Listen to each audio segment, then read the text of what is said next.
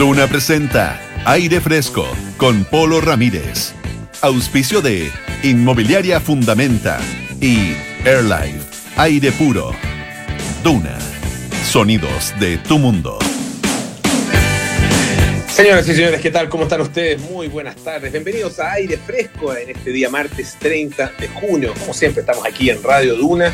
Ustedes nos pueden escuchar a, través de distintas vías, a través de eh, la radio misma, la antigua y queridísima radio en el 89.7 en Santiago, 104.1 en Valparaíso, 90.1 en Concepción y 99.7 en Puerto Montt.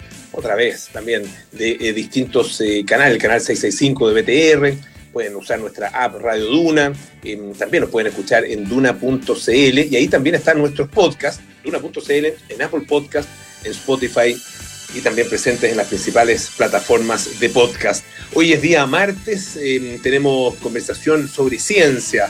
Eh, junto a Pancho Aravena, estaremos en algunos, algún ratito más, unos minutos más, con el doctor Nelson Millac. Él es em, radiólogo de la red eh, de Red Salud y eh, también es investigador principal de un estudio que tiene que ver con el desarrollo de inteligencia artificial para detectar el COVID-19.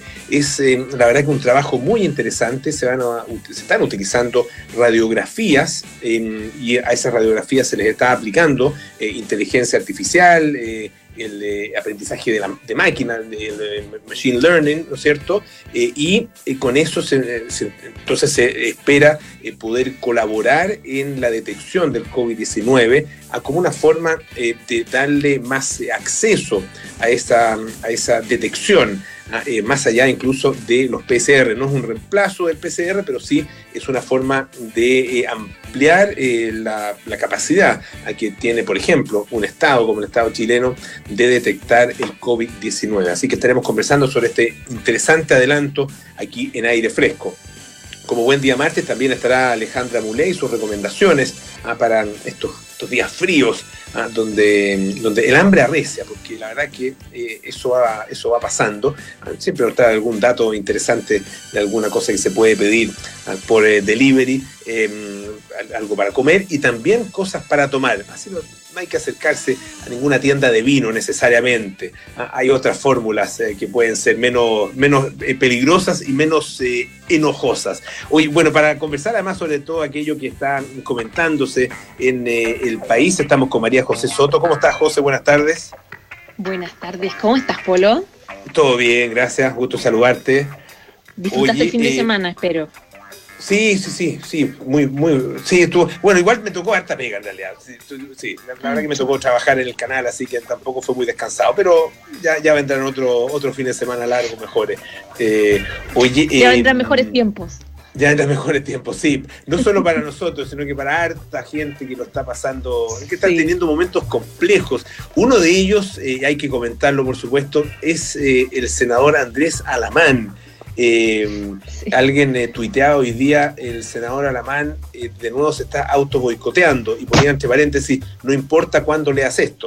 Ah, es una, una sí, una, bueno, no es una característica necesariamente de, Alamán, pero cada cierto tiempo algo pasa con él. y ahora se están comentando varias cosas. Uno, un video que le hizo circular, pero también el micrófono que se le quedó abierto en una sesión, nada menos.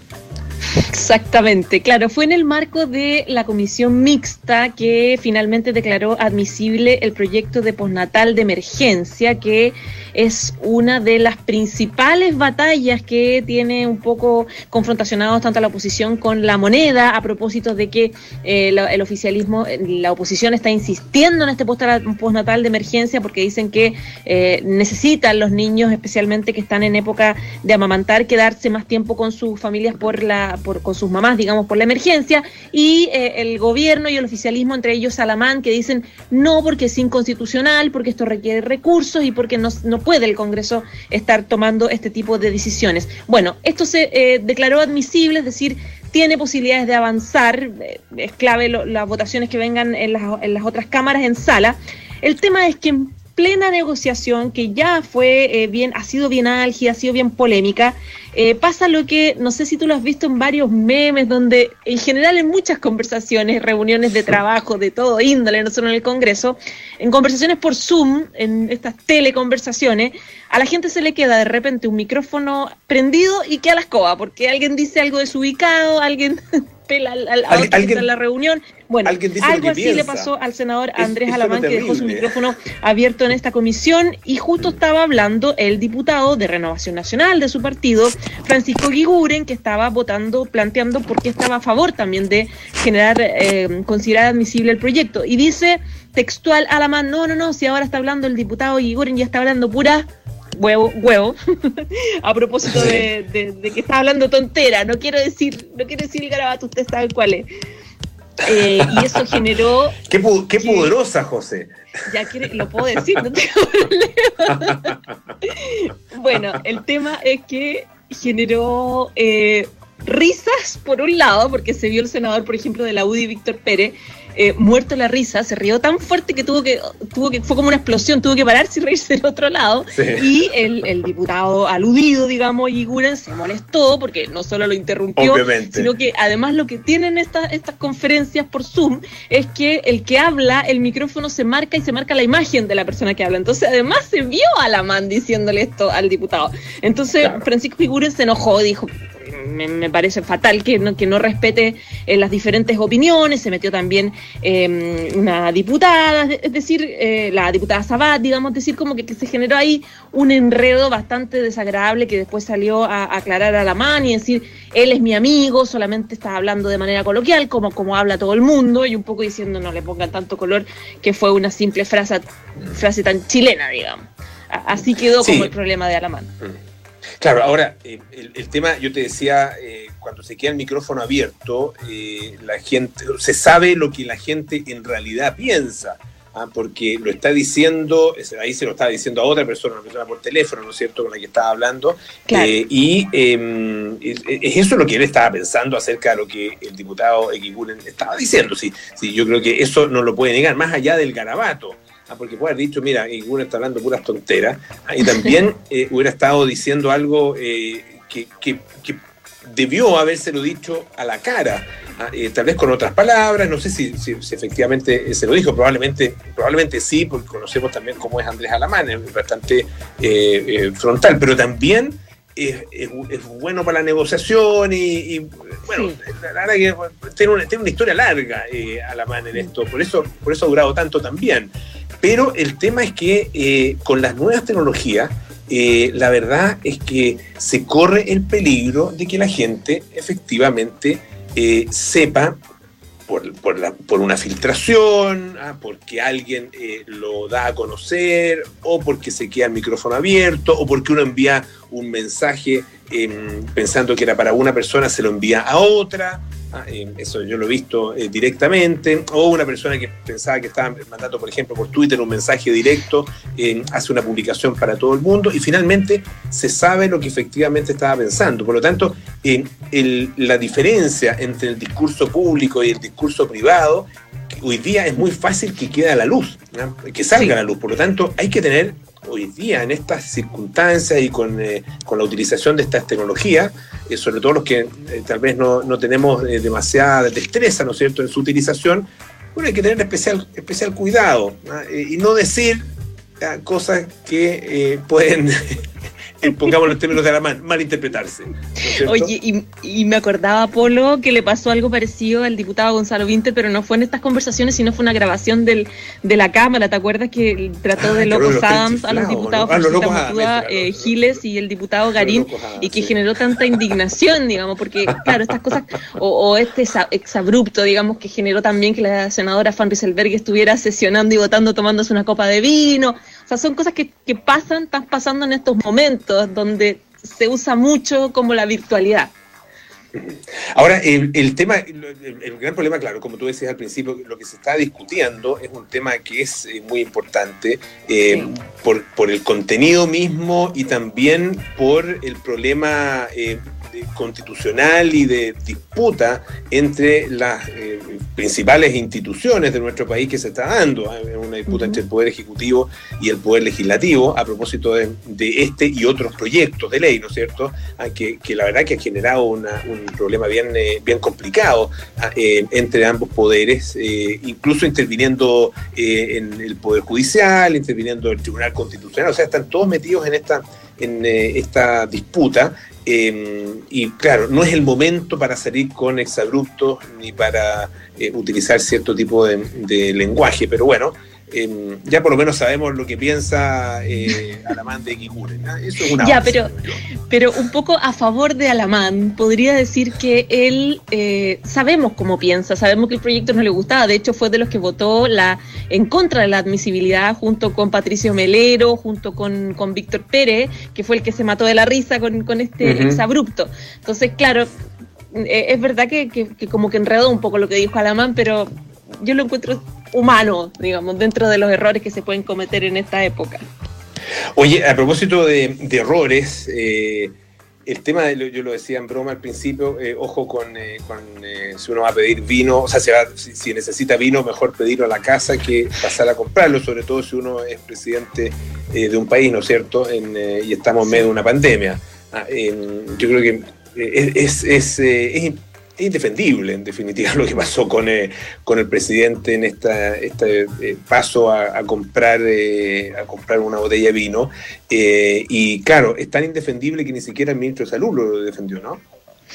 No, esto sí, claro, se, se complicó un poco más porque esta visita que tú mencionas que hizo el presidente Sebastián Piñera hace unos días a una conocida tienda de vinos de la zona oriente, donde compró baguette, queso y vino y lo grabaron porque claro él llega con, un montón de gente por lo tanto eh, eh, por lo tanto claro se, nota alguien que pasa caminando le llama la atención inmediato cuando pasa el presidente Sebastián Piñera eh, con esta compra. El punto es que em, claro el, el ministro de salud Enrique París hizo un cuestionamiento muy duro en la jornada de esta mañana porque ayer él, en, la conferencia de prensa normal, digamos, de todos los días que da, él planteó que el presidente Sebastián Piñera por la, la constitución lo ampara para tener más potestad que otros para poder movilizarse, etcétera, etcétera. Pero hay un contexto que es muy complicado que tiene que ver que no solamente estamos en cuarentena, no solamente hay un llamado insistente de la autoridad pública a decir solamente trasládese para lo esencial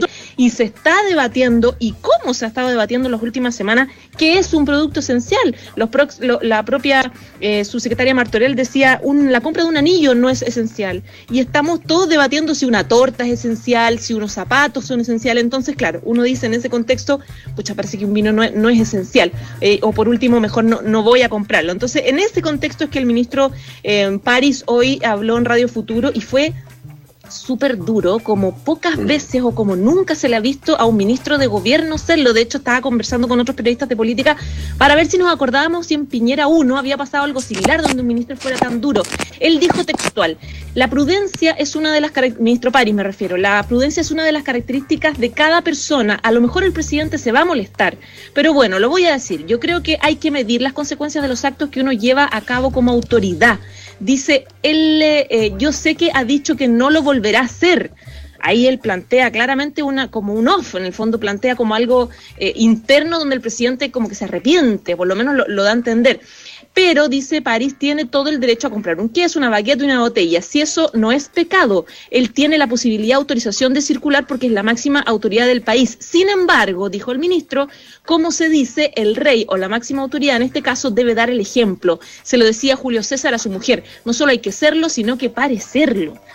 Fue una crítica súper dura que hoy día en, en, el reporte que hizo Diario, él no lo, no lo, no volvió a mencionarlo, pero dijo, yo ya dije lo que pienso, ya, ya planteé mi punto. O sea, no se retractó, digamos, solamente no quiso andar y no tenía por qué, porque en realidad puede haberlo dicho una vez y es suficiente. Ahora, claro, yo ya hablé con algunos personeros de Chile Vamos, con gente de, de, la moneda, un poco para saber si esto eh, molestó, lo sorprendió, si había una suerte de coordinación. Y la verdad es que todo el mundo me dijo que tiene que ver un poco con la, con la inexperiencia política que tiene el ministro y con el perfil que él está cultivando.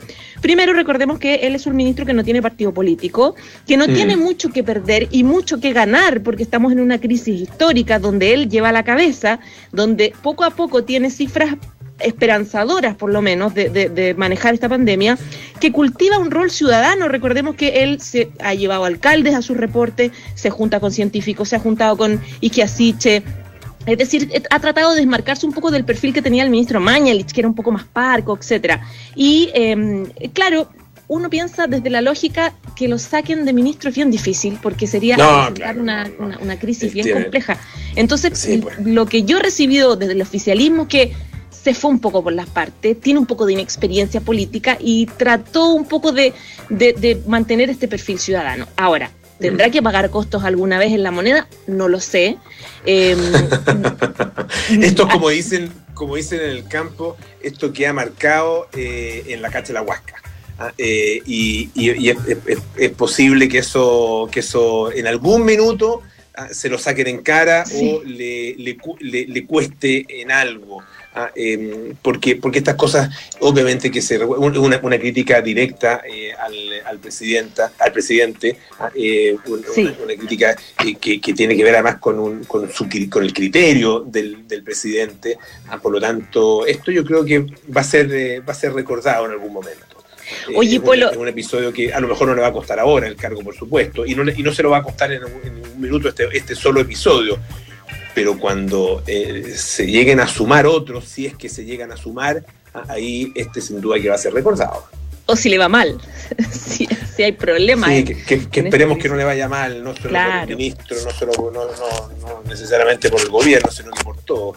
En, esto, aquí sí que estamos todos en este mismo barco, así que si el capitán se hunde, quiere decir que nosotros estamos, estamos ya hundidos ah, eh, en el fondo del mar eh, hace rato. Pero bueno. ¿Sabes qué? Me, estaba acordando con Sebastián Minay, periodista La Tercera, que la última vez que uno recuerda que un ministro haya sido duro con, con, el presidente Piñera estando en un gabinete fue la otrora ministra de la mujer, Carolina Schmidt, que hoy es, ministra de Medio Ambiente, por la broma que hizo Sebastián Piñera, ¿te acuerdas? En una cumbre donde él dijo juguemos a que las mujeres se tiran al suelo y se hacen las muertas y nosotros no hacemos los vivos, que fue horriblemente vista por todos nosotros, que la consideramos mm. todos de mal gusto, ella también lo dijo. Y ese comentario que eh, hizo le generó muchas críticas en un, en un, gabinete que generalmente está acostumbrado a no criticar mucho al presidente público. Mm. Sí, ahora, eh, eh, París el otro día dijo, eh, yo no soy un yes man, ¿no es cierto? es decir, yo no soy esa persona que eh, le dicen que sí a todo a su jefe. y aquí lo demostró. A mí me parece que pues, desde el punto de vista de la señal que tiene que dar el ministro hacia los ciudadanos, me parece que está perfecto lo que hizo París hoy día. Claro, le puede costar al interior del gabinete, pero como tú decías, ah, tiene, tiene pocaso que perder. Yo creo que tiene mucho que ganar eh, eh, incluso en, términos especialmente para la posteridad, ¿no es cierto? Eh, va, a depender obviamente de cómo le va. pero claro, poco que perder ¿ah? en, esta, en esta pasada. Ya pues José, un beso muy grande, muchísimas gracias. Un abrazo, que estés bien. Vamos a escuchar un poquito de música, este Bruce Springsteen con Glory Days.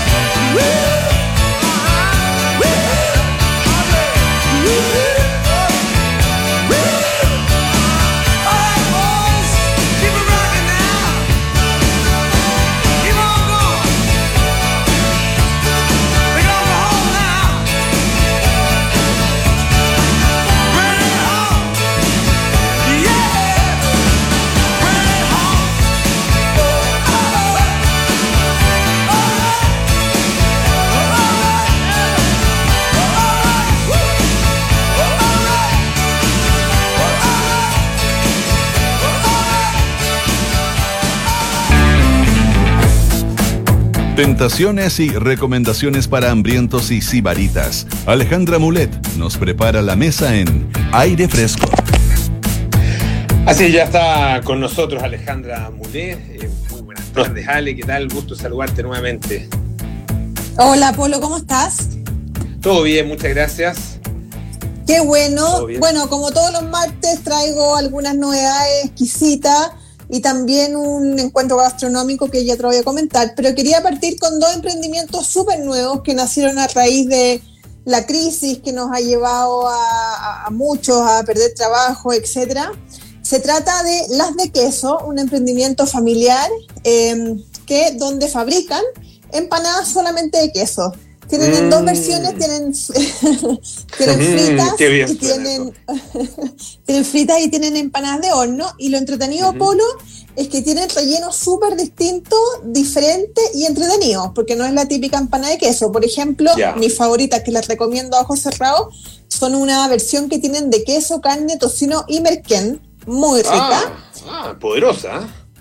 Sí. y tienen otra, ojo que esa empanada eh, tiene un tamaño de, o sea, un peso de 250 gramos. Es como para compartir o, bueno, o comerse una sola y quedar más o menos listo para todo el día. Claro. Y eh, comerse una con una ensaladita al lado. Para, Claro, una cosa así para bajar un poco, sí. La otra que es exquisita, que es súper como, otra que es exquisita y como más femenina encontré, es una de queso con salmón y alcaparra. Muy, muy rica, se las recomiendo. Para mi gusto son las dos más ricas que ellos tienen, pero también tienen la clásica napolitana, queso camarón, queso mechaje, gallina, lomo saltado, y permanentemente están buscando variedades nuevas. Eh, de hecho, casi toda la semana están haciendo pruebas y me contaron ahora, ahora de aquí al jueves o el viernes sacan una variedad nueva que se ve exquisita para que lo sigan en redes sociales, las de queso.cl en Instagram y también tienen página web que es www.lasdequeso.cl donde ahí pueden hacer sus pedidos. Reparten en varias comunas de Santiago y el pedido mínimo son 8 empanadas y los precios van desde los 2.000 hasta los 3.500 pesos. Oye, exquisito, una buena opción para el fin de semana, sobre todo que uno no quiere cocinar a veces, entonces uno hace un pedido a las de queso. Oye, suena muy bien, suena muy bien. Las de queso entonces. Las de queso.cl para que lo ¿Qué opción tendrán o no como a pedir ahora mismo? Eh, Hay que averiguar. ¿no? tienen, pero ¿sabes qué? Vamos, a, vamos a sugerirle. Sí, puede ser una buena sugerencia, fíjate, mm. porque como te digo, están permanentemente probando, son un matrimonio bien choro y al final hoy día involucraron a sus niños, así que están todos eh, haciendo empanadas y también se preocuparon mucho de la masa, buscaron las masas idóneas para cada distinto tipo de relleno, así que han hecho una pega bien bonita y la ha ido súper bien. Otro emprendimiento súper joven también, Locos por Maní, es eh, mantequilla maní, mucha gente que es fanática de la mantequilla maní. Y este emprendimiento es nuevo, partió hace muy poquito. También los pueden ver en Instagram como locos por, con el signo por maní. Eh, es un producto natural, casero, súper artesanal, hecho a mano, con todas las medidas que corresponden. Y tienen dos formatos, frascos chicos de 230 gramos y frascos de 450 y en dos versiones, natural y con miel. Yo probé la con miel y me encantó, súper ah, rica, distinta, por ejemplo. Nunca he probado eh, mantequilla maní con miel y, funciona. Perfecto, yo tampoco nunca, siempre había probado la de sabor natural, eh, pero con miel queda exquisito, por lo me lo imaginé con unas tostadas yo lo probé con unas galletas de agua, pero imagino realmente yeah. está francesa o rellenar eh, algún postre o ponérsela encima un queque, me encantó, súper rico. También para que lo sigan en Instagram, arroba locos por maní, un emprendimiento ¿no? Y por último, bueno, como todos, como todos sabemos y eh, que lo hemos visto desde octubre, el rubro gastronómico y hotelero se ha visto súper dañado eh, por toda la crisis social y ahora por la contingencia sanitaria. Y eh, te cuento que la, el grupo ñam, que lo hemos comentado en otra oportunidad, ñam es eh, una agrupación que se dedica a hacer un, encuentro gastronómico todos los años, junto a Doble Impacto. Mañana, miércoles primero de julio a las 10 de la mañana, está realizando eh, un webinar, son como una especie de conversaciones por webinar, o sea, por estas plataformas digitales, donde es un encuentro privado para quienes eh, tengan un negocio gastronómico o hotelero y eh, puedan conversar y se dé como una especie de seminario de los desafíos que impone esta contingencia. Y tienen un invitado ah, súper especial. Sí, súper especial. Tienen un invitado que es Joan Melé, que es presidente de la Fundación Dinero y Conciencia, em, que es impulsor de la, banca, de la banca ética de Latinoamérica, ya que en el fondo es un modelo que crece por el mundo y está enfocado en las inversiones hacia proyectos sustentables en áreas cultural, social y medioambiental. Además va a estar Javiera Montes, que es la gerente general de la Asociación Chilena Gastronomía Chiga y fue subsecretaria de Turismo, y Ana Rivero, que es directora de comunicaciones de ñam. Entonces se va a dar una conversación bien entretenida. Está súper enfocado en la gente que vive del mundo gastronómico, que tiene restaurantes, cafeterías, panadería, etcétera, y hoteles. Así que una buena opción eh, para que. Que hay mucha gente, ¿ah? Hay mucha, gente que está participando de esa, de esa industria y que la verdad que están súper, súper afectados. Ah, eh, lo hemos visto, bueno, el tema del turismo, el comercio y particularmente todo lo que tiene que ver con la entretención, la gastronomía, ah, eh, han sido probablemente los más golpeados, no solo por la pandemia misma, sino que ya desde, desde octubre del año pasado que eh, lo han estado pasando mal, ah, lo hemos contado acá varias veces en el, en el programa, y, y, claro, bueno saber que la industria se sigue moviendo de, manera distinta y está buscando además cómo reinventarse, y muy buenas también las recomendaciones. Sí, mira, eh, para los interesados de este webinar de mañana se pueden meter a la página web dobleimpacto.cl. Ahí está toda la información y las inscripciones. hay que poner un poco, eh, eh, agarrando lo que decís tú ahora al final, de que ha sido una industria súper golpeada, pero me ha tocado la suerte de conversar con varios dueños de restaurantes y pese a que lo están pasando mal, todavía hay interés en invertir, en hacer nuevas aperturas. Entonces eso es como un, una... ¿cómo se puede decir? Como una esperanza, una luz de esperanza de que todavía hay ganas y energía de seguir haciendo cosas en este rubro que ha sido tan golpeado. Así que esperemos que cuando se pueda, eh, también todos podamos apoyar de, la manera que podamos para que esto se siga reactivando.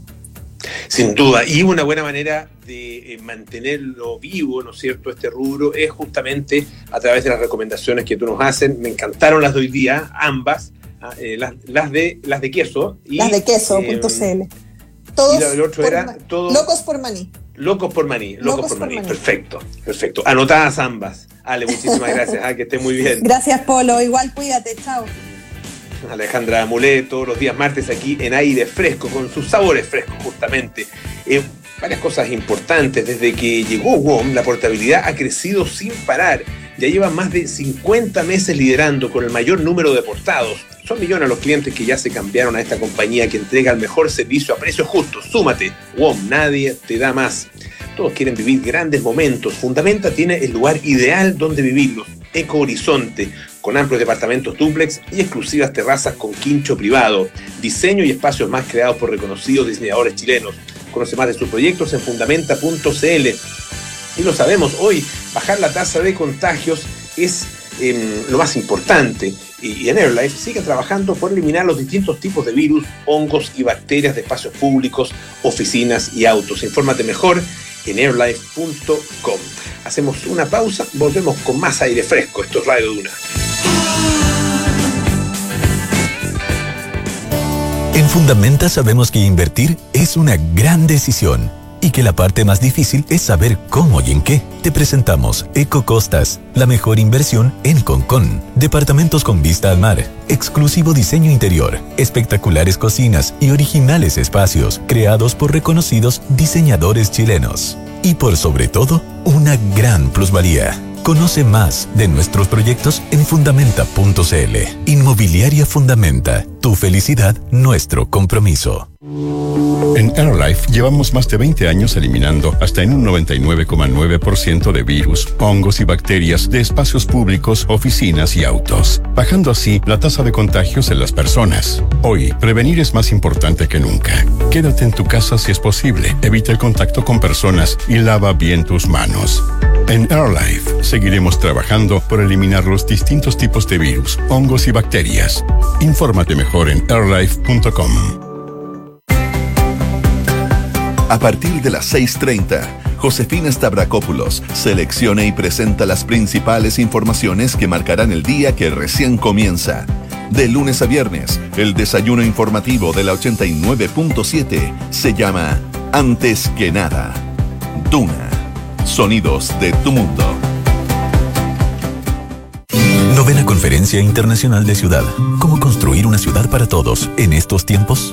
Distintos expertos en ciudad coinciden en que la mejor forma de desarrollo urbano es la densificación equilibrada, con usos mixtos y diferentes núcleos urbanos. Novena Conferencia Internacional de Ciudad 2020, organizada por la Cámara Chilena de la Construcción y que se realizará el 7, 8 y 9 de julio a las 9 de la mañana. Regístrate en www.conferenciaciudad.cl y recibe todos los detalles de esta actividad. Acabo de canjear el regalo de Simón con mis Scotia pesos. ¿Cómo funciona esto de canjear? Elegí el regalo y cuando estaba pagando con mi tarjeta de crédito Scotiabank me apareció una notificación. Ingresé a la app Scotiabank Go, presioné el botón canjear tus Scotia pesos y listo. Simoncito ya tiene su primer regalo de cumpleaños. ¡Qué fácil! Porque sabemos que hoy tus prioridades cambiaron, canjea tus Scotia pesos con nuestra app Scotiabank Go. Descárgala hoy y disfruta todos los beneficios de Scotia Club, donde acumulas Scotia pesos y los puedes usar para lo que quieras. Scotiabank, tú decides nosotros te asesoramos. Estás en aire fresco con Polo Ramírez. Ya estamos de vuelta aquí en aire fresco. Esto es Radio Duna. Entre el 6 y el 12 de julio, Banco de Chile te invita a apoyar a las pymes a través de Tienda Paula hecho a mano. Ingresa a www.tienda.paula.cl y encuentra productos únicos de más de 60 emprendedores. Es una invitación del programa Pymes para Chile del Banco de Chile. Y en WOM ya son más de 6 millones de clientes, un número que han logrado con pasión y foco en el cliente. Hoy WOM sigue trabajando para entregar un buen servicio a precios justos y no van a parar. WOM, nadie te da más.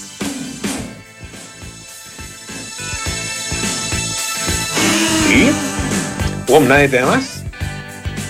Vamos a la presentación, ¿o no? Eso es.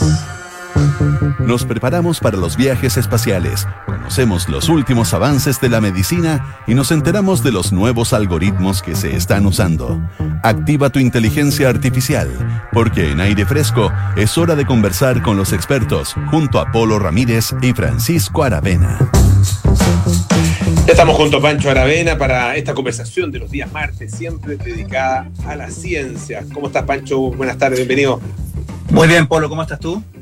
Todo bien, gracias. Muy interesado en lo que vamos a conversar hoy día, porque la verdad que es un, eh, es un adelanto eh, muy importante ah, eh, y la verdad es que podría, podría ser una herramienta muy útil para eh, lo, esto a lo que estamos dedicados todos, que es combatir el coronavirus.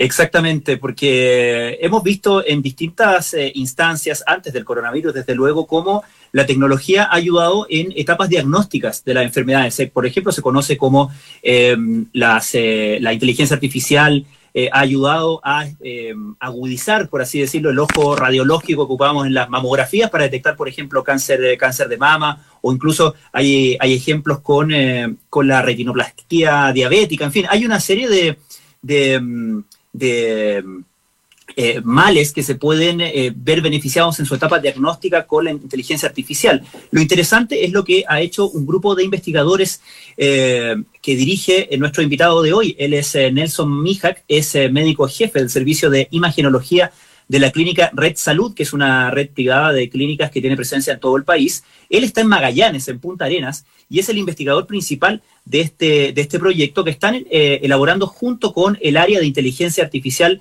de Google, de Google Chile, naturalmente.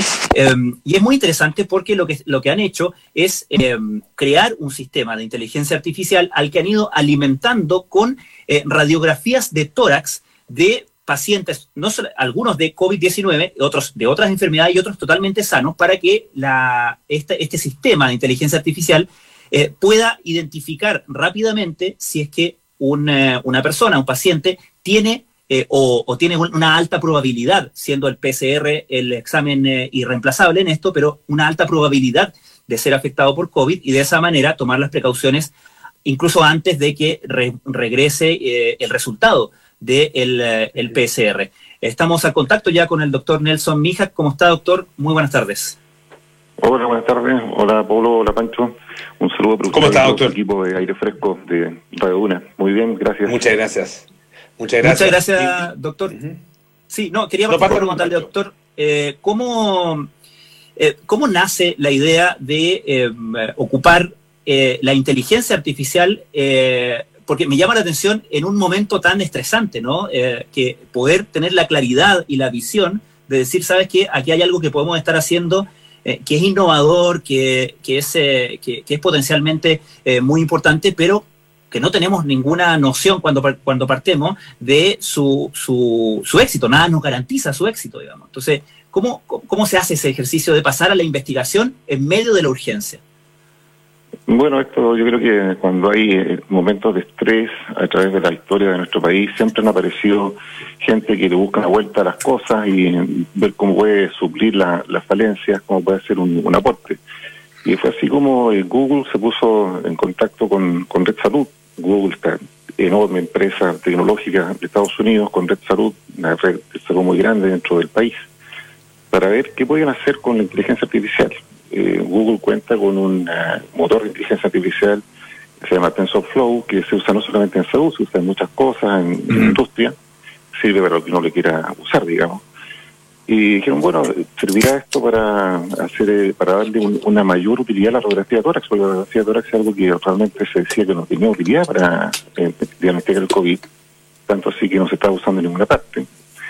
Pero dijimos, bueno, tal vez lo que hace falta es justamente ponerle más inteligencia y ponerle unos ojos biónicos que son superiores a los que tienen los humanos, incluso los radiólogos entrenados, para ver eh, si podíamos darle valor a esta sencilla radiografía tórax. Y fue así que nos pusimos a trabajar hace algún tiempo y ahora estamos ya teniendo los resultados que estábamos esperando. Esta es una metodología, doctor, que ya ha sido eh, aplicada para, lo decía Pancho, para eh, otro tipo de, padecimiento, ¿no es cierto? Otro tipo de, enfermedades.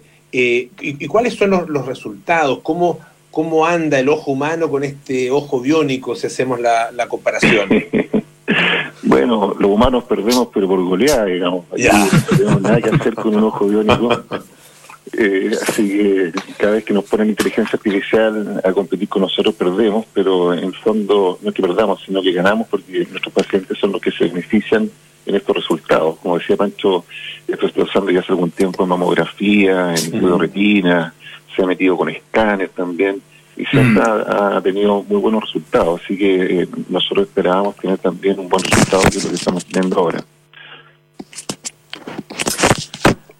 Doctor, eh, ustedes, eh, ustedes tienen, eh, están trabajando, entiendo, en la clasificación de los, como los primeros resultados, ¿no? ¿Tienen alguna estimación de cuál es el porcentaje de precisión del sistema que, que, van a lograr? Bueno, sí, nosotros realmente partimos hace algún tiempo, ya estamos funcionando con esto desde marzo. Eh, en ese momento nos pusimos a probar cómo funcionaba esta herramienta y para ello usamos eh, radiografías que no eran de la red, sino radiografías que estaban disponibles en base gratis de Internet. Usamos básicamente una base de radiografía de Italia, muchísimas radiografías, estamos hablando de miles de radiografías que no tienen acceso, pero pueden verlas, y echamos a andar el motor de inteligencia artificial, lo alimentamos con estas imágenes que son de pacientes con COVID, lo alimentamos con imágenes de pacientes normales y con pacientes de otras patologías, tumores, escoliosis, fracturas y lo echamos a trabajar y nos dio realmente resultados muy buenos, cercanos al 90%, incluso más del 90% de sensibilidad, buenos niveles de especificidad también. Y bueno, estábamos muy contentos y dijimos, bueno, ¿qué hacemos? ¿Llegamos hasta acá o damos el siguiente paso?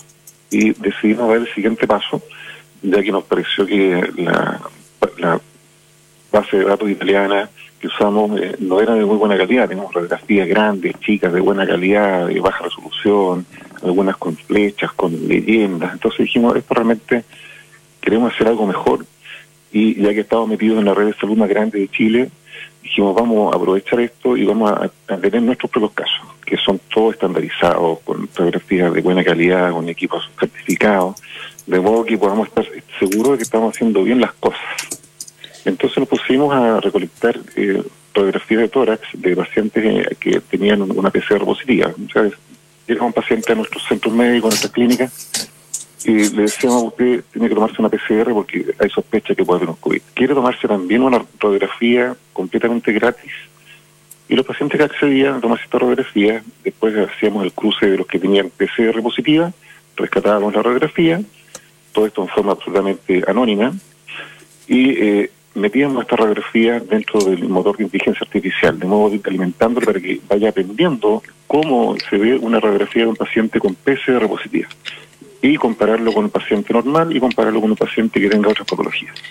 Y empezamos a hacer este lento y largo proceso que nos demandó echar a andar toda la, maquinaria de la red con el personal de urgencia, con el personal de radiología, médicos, enfermeras, técnicos paramédicos, secretarias, personal de apoyo, un trabajo realmente muy grande en un momento que realmente estamos todos estresados, en que hay lugares que están con menos personal, con gente enferma, y realmente fue un, trabajo que creo que vale la pena. Terminamos de recolectar nuestras 500 radiografías de COVID, 500 normales, 500 otras patologías hace una semana. Eh, y en este momento estamos echando a andar nuestro motor de inteligencia artificial por enésima vez para lograr los valores que, nosotros queremos de sobre el 90% y tenemos fe en que se va a lograr. Mañana estamos haciendo el último, eh, la última prueba, que está ya en, en marcha, se demora varias horas. Así que estamos muy entusiasmados, tenemos mucha esperanza de que esto va a llegar a muy buen puerto. Hay elementos, doctor, estamos conversando con el doctor Nelson Millat, que es eh, médico jefe del servicio de imagenología de la clínica Red Salud Magallanes, investigador además principal de este proyecto del cual estamos conversando ahora. Eso implica que hay eh, em, elementos que son característicos de, la, de una radiografía eh, positiva de COVID-19, ¿no es cierto?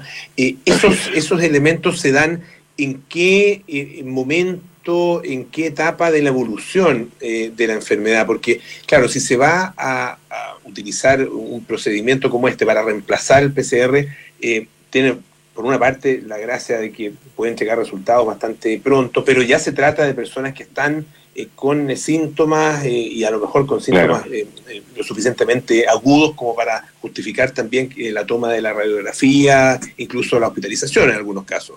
Claro, efectivamente. Bueno, lo que se ha usado habitualmente hasta ahora en esta pandemia para el diagnóstico de la patología pulmonar por COVID es el escáner. Entonces el escáner realmente tiene una gran sensibilidad y nos muestra imágenes con mucha claridad en cualquier etapa de la enfermedad, pero tenemos el problema de que el escáner no está disponible en todas partes y es un examen caro y además es un examen que da muchas radiaciones, ponemos al paciente una gran dosis de radiación. Entonces, eh, la radiografía de tórax, por otro lado, es todo lo contrario, está disponible en todas partes, hay de rayos en cualquier parte del país, está en el centro médico más chico, es un examen muy barato y tiene una muy baja cantidad de radiación que es prácticamente despreciable. El problema que tenía la radiografía era que en etapas iniciales de la enfermedad no nos mostraba ninguna alteración que nos pusiera pensar que el paciente estaba sufriendo un problema pulmonar secundario al COVID. Entonces, poniéndole este software de inteligencia artificial nos hemos dado cuenta de que cuando la radiografía se ve completamente normal, el programa sí logra detectar en pacientes que tienen síntomas muy leves, un poquito de tos, un poquito de fiebre, si tienen o no tienen la patología pulmonar del COVID. ¿Y esto por qué es importante? Porque resulta que, imagínate, Pablo, imagínate, Pancho, que son un médico general que está metido, no sé, en un pueblo muy pequeño y que llega un paciente que está enfermo y ustedes dicen, bueno, ¿qué hacemos? Le tomamos una PCR. Muy bien, le tomamos la PCR, la PCR, ¿dónde se procesa? Se en Santiago. Y parte a Santiago y llega allá y hay un está tochado el laboratorio. Entonces se va a demorar una semana hasta el resultado. Esa semana puede ser crucial para ese paciente para que se aísle, no contagie más gente, para ponerle un tratamiento, para llevarle a un centro de, atención más, más evolucionado. Entonces, tenemos la, posibilidad de ese paciente tomarle una sencilla radiografía de tórax que se demora 30 segundos, meter esa radiografía en este software que se demora 10 segundos más y tener un resultado que te dice, doctor, ¿sabe qué? Ponga ojo, este paciente aquí y aquí nos muestra en colores tiene lesiones que son altamente probables secundarias COVID. Aírelo, trátelo, trasládelo. Este paciente espera el PCR, por supuesto, que es la, el, examen clave, el examen que está aprobado en todas partes, pero tenga ojo porque este paciente con alta probabilidad le da un PCR positivo. Eso es lo que estamos buscando y esa es la gracia de este, de este trabajo. Doctor, estamos conversando con el doctor Nelson Millach de radiólogo, el jefe de la investigación, investigador principal en esta, en esta experiencia de inteligencia artificial en torno a radiografías de tórax y COVID-19. Eh, doctor, entiendo que la intención acá es, eh, una vez que ustedes tengan resultados que les parezcan satisfactorios, es entregarlo al resto de la, de la comunidad, ¿no? A, la autoridad, al sistema de salud público. ¿Qué, ¿Qué, está trazado en ese, en ese sentido? Bueno, lo que se tiene planificado exactamente ponerlo en, disposición de toda la comunidad médica eh, a nivel mundial, digamos, esto como va por internet, tú lo puedes poner disponible en forma gratuita e inmediata y para siempre. No es que se diga, uy, vamos a tener una represión de prueba una semanita y después le vamos a cobrar. No, esto queda disponible en forma inmediata para que todo el mundo lo, lo pueda utilizar. ¿Y en qué etapa del desarrollo va eh, y cuánto faltaría como para que esto pudiera ser ya un procedimiento eh, utilizable por, todo por todo el mundo y, con una práctica estandarizada? Mira, nosotros en este momento estamos corriendo la última versión, lo que se demora algunas horas, a partir de día en la tarde, lo tenemos listo mañana en la mañana. Y hacemos nuestra reunión cumbre mañana en la tarde y si tenemos los resultados con los valores de sensibilidad y especificidad que nosotros eh, aceptamos como buenos resultados, se puede poner a disposición la próxima semana. Ah, sí, ¿ah? Sí, ya tenemos lista la, plataforma, el diseño, todas las herramientas, es cosa de decir, vamos y, vamos inmediatamente, sí. Ahora, en comparación con, eh, con eh, un poco cuáles son los resultados que efectivamente han tenido hasta ahora, en comparación con, eh, la, con la PCR, eh, es eh, de, qué porcentaje de, de, precisión, digamos, estamos hablando aquí. Mira, es difícil poder decirlo porque no existen estudios comparativos, pero creemos que andamos bastante cercanos a la PCR, con la única diferencia que son mucho más rápidos. Mucho más rápido, mucho más disponible. Entonces, esa es la, la gracia de esto. Ahora, hay que dejar claro, esto no reemplaza la PCR, no es que dejemos la PCR guardada, la PCR es el examen que tiene la misión de confirmar esto, pero sí nos permite adelantarnos a la PCR, y, eso en, medicina adelantarse a lo hecho es una cosa fundamental, es lo que te cambia el pronóstico, es lo que te cambia cómo va a, en qué va a terminar un paciente, si se va a grabar o no. En este momento, más importante, que, evitaría el contagio de mucha gente. Claro, eso, esa es la gran, eh, la, gran, lucha contra el tiempo también, no solamente el paciente, sino que con quienes tenga contacto el, paciente, ¿no? Así es, justamente. Ahora, e, eso no es, en, definitiva, eh, algo que ya se está haciendo de alguna manera, eh, tomando los síntomas de los pacientes y diciendo, bueno, este es muy probable que, que sea COVID, vamos a esperar la PCR, pero mientras tanto vamos a tomar todas las medidas adecuadas, eh, más allá del, eh, de incluso el resultado que tenga un escáner o una radiografía? Bueno, ¿qué está haciendo?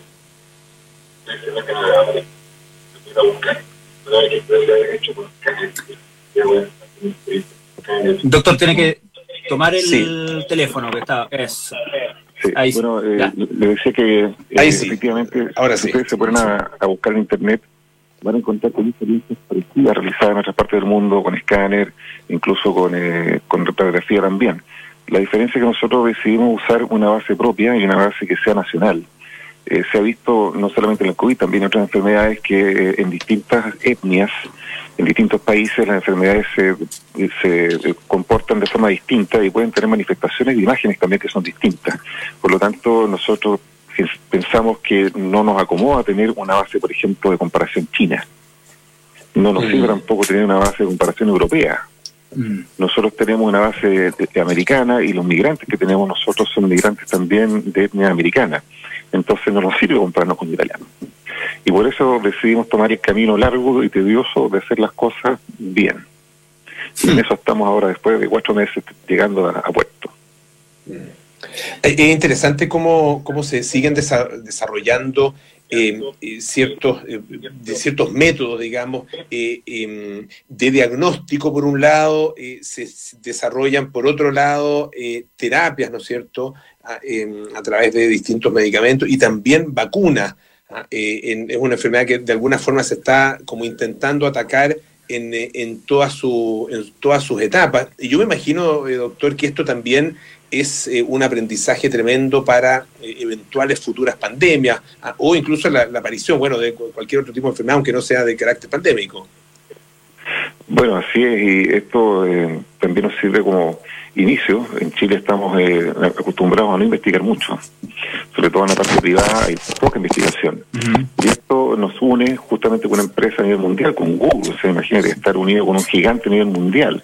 Este probablemente pueda ser un primer eh, approach y después podemos llegar a quizá que otras cosas investigando junto con ellos o con otra empresa. Así que estamos muy contentos, muy emocionados de que Google haya puesto sus ojos en nosotros. Imagínate, yo en este momento vivo en Punta Arenas, al otro lado de lo que puede estar en Google, California, y estamos haciendo un desarrollo que puede tener una ventaja o puede ser útil a nivel mundial. Entonces, realmente esto nos tiene muy contentos y muy emocionados, sí. Claro, la verdad que están al otro lado, incluso desde el punto de vista meteorológico, porque entiendo que hoy día tuvieron como 8 grados bajo cero allá en, Punta Arena.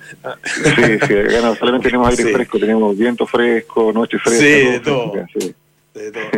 Doctor, le queremos agradecer muchísimo que haya estado esta tarde con nosotros, Nelson Millac, eh, que es eh, médico jefe del Servicio de Imagenología de la Clínica Red Salud Magallanes, investigador además principal eh, de este proyecto del cual estamos comentando. Si quieren tener otros antecedentes, hay un artículo muy interesante que publicó revista ¿Qué pasa? En, está en la web, ¿no es cierto? En, la tercera.com.